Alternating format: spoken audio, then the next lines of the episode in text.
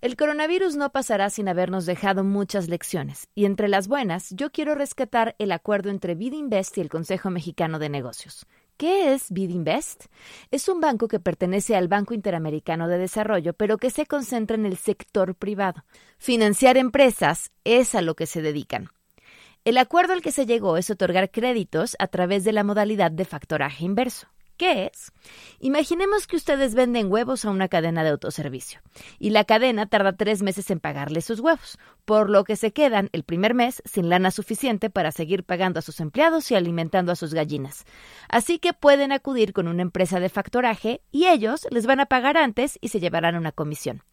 El factoraje inverso funciona no sobre ti, vendedor de huevos, sino sobre el autoservicio.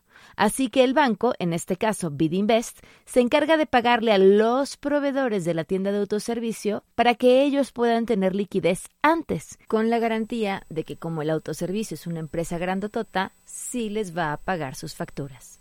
Así consigues que toda la cadena de suministro tenga recursos. No le cuesta al gobierno.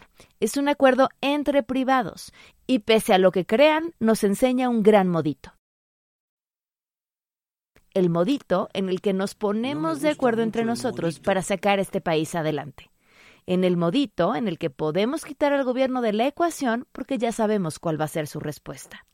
Por cierto, la secretaria de la Función Pública, Irma Erendira Sandoval, dio positivo al SARS-CoV-2 y aunque dijo que sus síntomas eran leves, tenemos razones para sospechar que sí se le subió la temperatura. Basta con leer los mensajes de amor que intercambió con su marido en Twitter.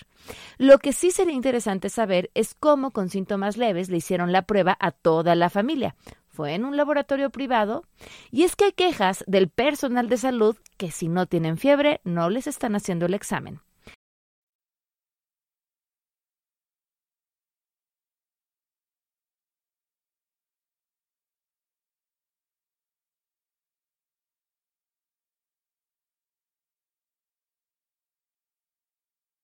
Dijo que 13% Por cierto, la secretaria del Trabajo, Luisa María Alcalde, siguen operando de forma normal. Lo interesante es que solo pasaron a cuatro al muro de la vergüenza de la mañanera. Si son 13% las que no cumplen, ¿cómo eligieron estas cuatro? ¿Tómbola? ¿O porque son competencia de empresas amigas? No sé, es una pregunta. Para terminar, hay que voltear a ver unos segundos lo que está pasando en El Salvador. El Salvador tiene una tasa mayor de homicidios que México, lo que ya son palabras mayores, y su Twitstar presidente ha puesto manos a la obra para reducirlos, sobre todo después de un pico reciente cuando la situación parecía ir mejorando.